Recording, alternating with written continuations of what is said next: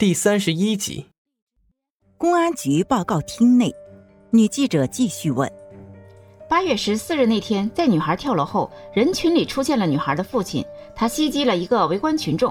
我看女孩的父亲神似周勇，为什么女孩叫张兰？我认识周勇，他是上一任刑侦支队队长，不知道为什么被革职。他被革职之后，我就再也没有见过他。当时我也在跳楼现场。而你们抓住他后，一直没有对外公布其结果，你们想隐瞒什么吗？希望你可以做正面回答。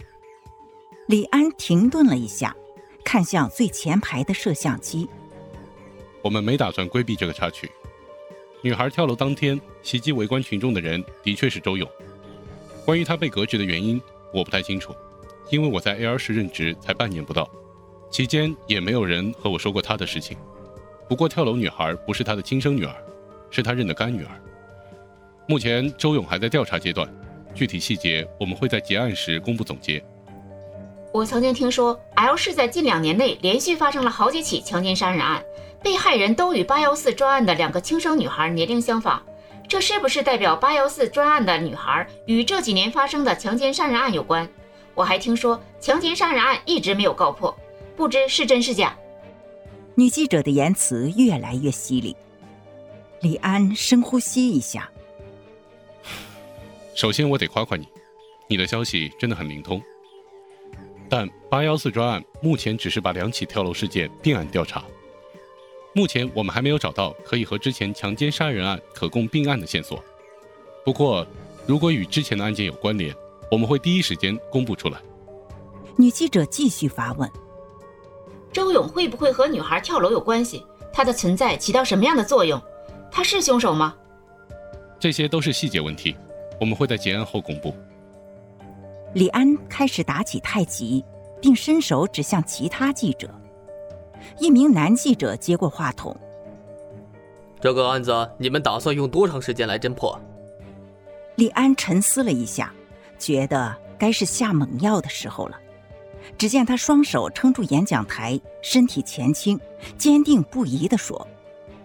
我们只需要半个月的时间，半个月之后，如果案子不破，我就把刑侦支队队长的位置让出来，给有能力的人来做。台下的记者们顿时一片哗然。哇！没想到李安的决心那么大。精瘦男人透过显示器看着李安，他的嘴角逐渐上扬，最后轻蔑的一笑。哼我倒是要看看，没了徐瑶，你还能有什么办法？新闻发布会当天的下午，L 市人民医院门口，聂远推着轮椅向停车场走去。坐在轮椅上的正是声称自己叫徐瑶的女孩，她面无表情，目光呆滞。一路上，两人并没有交谈。聂远推着女孩来到地下停车场。停车场里一排排的车，似乎把停车位都占满了，但却空无一人。他表面看似波澜不惊，实则每根汗毛都处于备战状态。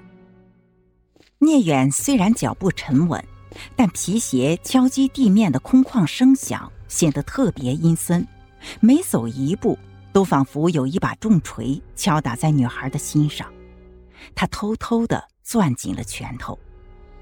呼的一道声响，当他们经过一根柱子时，一把匕首又快又狠地从柱后刺向女孩。啊！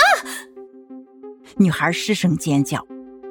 说时迟，那时快，聂远往右边一闪，把轮椅往后一拉，同时飞起一脚踢向了持着匕首的手腕处。因为拉轮椅的动作卸掉了他一半的力度。所以，并未能把匕首踢掉。一个身穿深灰色连帽衣、戴着口罩的人从柱子后面闪了出来。因为来人把连衣的帽子戴在头上，把整个头部都盖得很严实，只凭露出来的眼部根本无法看清他的长相，只能从他魁梧的身材判断是个男性。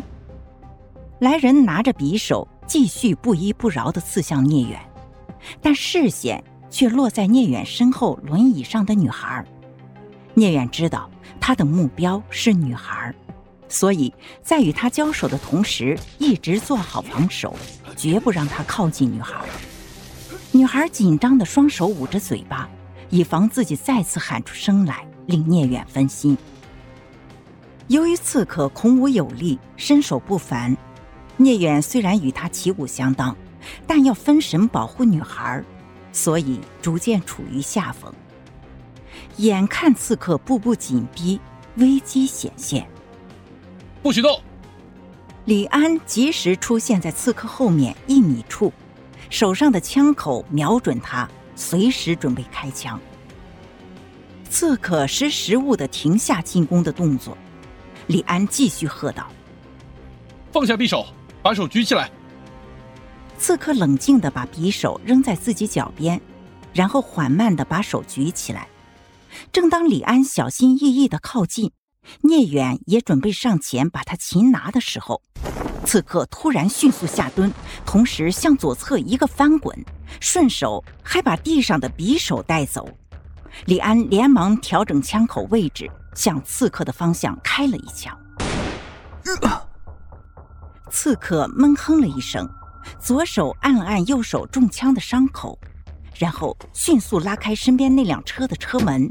上车，打火，踩油门，打方向盘，一气呵成，车像箭一般飞驰而去，直向聂远和女孩撞过去。